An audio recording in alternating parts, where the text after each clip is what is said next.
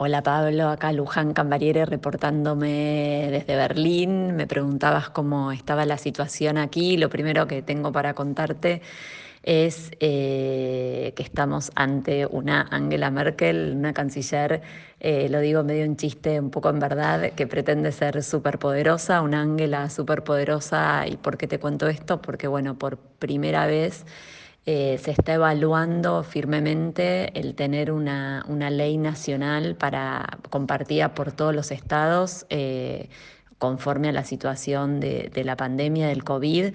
Vos sabés que acá eh, los estados son federados, independientes, cada uno tiene como su propia autonomía y esto está complicando un poco las cosas en cuanto a las decisiones que se toman de cuidado a la pandemia. Las novedades eh, más recientes es desde ayer, eh, ahí en Berlín toque de queda, a las 21 horas eh, nadie puede salir, cosa que se va a complicar, me parece, porque está viniendo la primavera y vos sabés cómo los alemanes disfrutan de un periodo muy cortito de calor que se tiene, yendo a los parques a tomar cerveza. A caminar por la ciudad, así que bueno, esto se está viendo con bastante expectativa que sucederá. Ayer todavía había frío en las calles desiertas, pero bueno, vamos a ver qué pasa.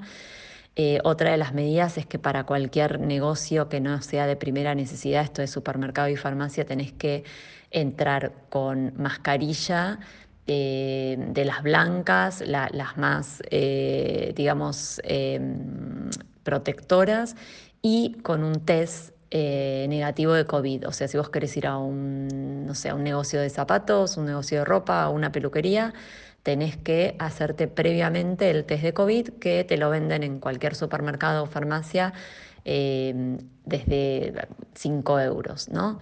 Eh, o sea que el toque de queda, el test para entrar a los negocios y por supuesto, bueno, un lockdown firme Em, son los que se están como manteniendo. Las escuelas siguen abiertas, con los chicos sí participando de manera escalonada, va un grupo tres horas, después el otro, pero las escuelas no, no se dejaron de, tener abiertas, eso es como un dato importante considerado en Argentina. Y bueno, y lo que se baraja es este, estos, entre comillas, superpoderes de Angela de Merkel em, para poder un poco unificar en todo el territorio las decisiones y no que haya toque de queda en Berlín y no en otras, en otras ciudades o el manejo, digamos, en general de las escuelas. Eh, así que estas vendrían a ser las novedades desde una ciudad que espera con ansias, con ansias la primavera. El invierno, como sabes acá, es eterno. Eh, no solo es duro, sino que es muy largo. Así que con ansias de que esta primavera traiga más vacunas, porque por ahora está vacunado un 15% de la población y sobre todo más posibilidad de disfrutar la calle y de estar un poquito afuera. Eh, con todos los locales todavía cerrados y bueno, y esta pandemia que, que no da tregua.